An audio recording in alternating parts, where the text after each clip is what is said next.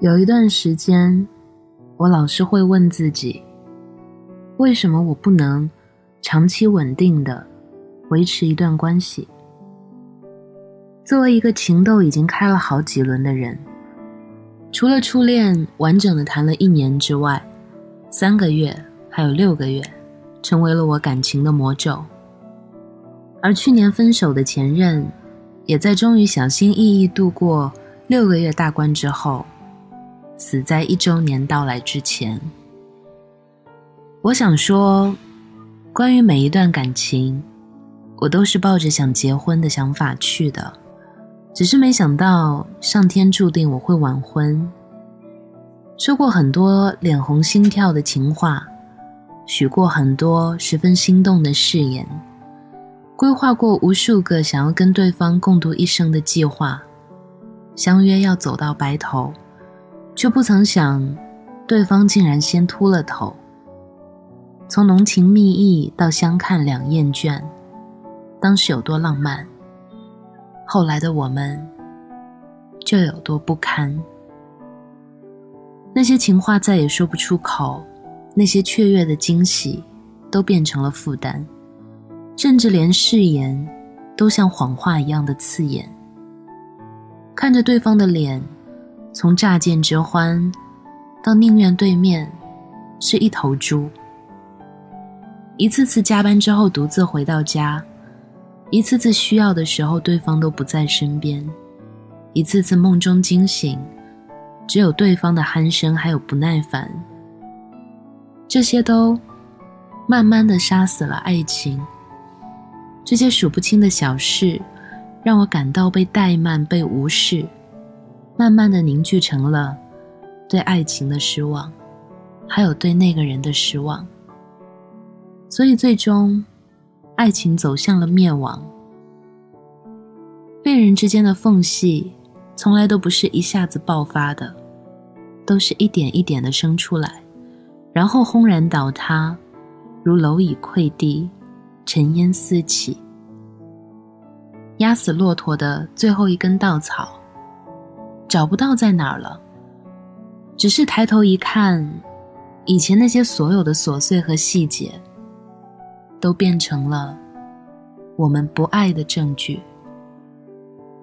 也说不清到底是谁的错，可能就像莫文蔚歌里唱的那样，只是那几年，你们两个没有缘，而那些所有分手的借口。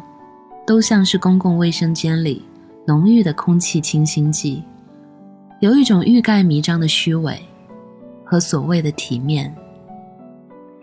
我曾经看过一本书里写道，在我一开始显示出一切圣女经典病症的时候，有人会问：“你到底想找一个什么样的人呢？”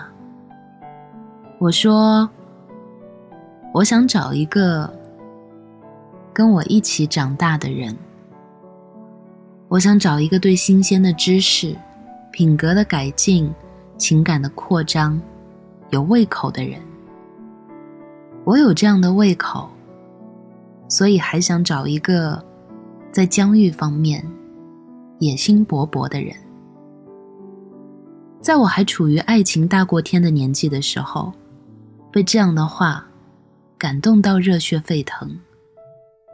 后来才知道，活成像这本书的作者这种一个人就是一个队伍的，真的只是少数。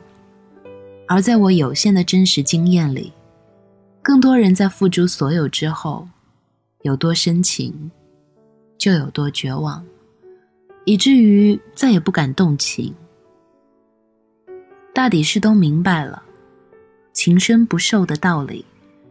再也没有了非谁不可的决心，甚至身边有很多人都在恋爱的初期就告诉对方：“我很渣，你不要太用情。”我不知道这样的表态是在给自己留后路，还是在给对方打预防针。但这样的结果就是，没有人再会像没有受过伤一样的去爱。把爱情当作平淡日子里的英雄梦想。爱情变得越来越像辣条，很诱人，很浓郁，却不是一日三餐那样的不可或缺。甚至有一些人为了健康，把它给戒了。再喜欢一个人，也会再三考虑，一旦知道前路渺茫，就会暗暗放弃。终究不舍得让自己再一次受伤。目的性和时效性的结果导向，让一众的窈窕淑女、倜傥君子都作壁伤官。为什么不能维持长久的一段感情？因为再也没有了当年的坚定，还有翻山越岭也要去看你的决心。利己主义在这个功利的时代被无限的放大了，而长期稳定的感情基础，就是互相的包容和理解。再也不要问自己，为什么我不能维持一段长期稳定的关系？因为没有任何事情是长期而稳定的。如果你想得到，你就必须要付出应有的代价和责任。你要知道，每个人都有不同的成长经历和家庭环境，所以感情的事情，我们顺其自然就好了。是你的，终归跑不掉。今天的节目就到这里了，欢迎大家添加我的新浪微博还有微信公众号“木子仙女”，跟我分享你的故事和心情。其实最近节目的更新频次有一点慢，可能维持在一个礼拜一期或者是两期。其实最近也觉得有一点泄气，因为我发现，可能是因为我更新的太慢了，所以可能听节目的人也越来越少了。Anyway，就是我继续坚持着吧。晚安，好梦。我看不见，还觉得刺眼。在深夜不开灯，会想今天的约会。你说你决定接受诺言，我付了晚餐的钱，送你坐上地铁。这只是个游戏，我还坚持到底。需要的是勇气，还要有开放的心。谢谢你的慈悲，在和我见面之前，拿下你的结婚钻戒，假装一切没变。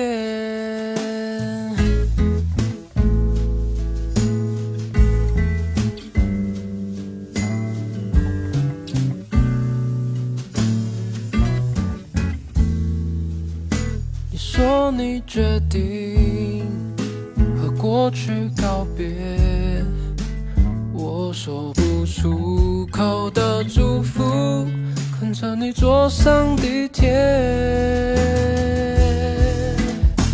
这只是个游戏，我还坚持到底。需要的是勇气，还要有开放的心。谢谢你的慈悲，在和我见面之前，留下你的结婚钻，说一切没变。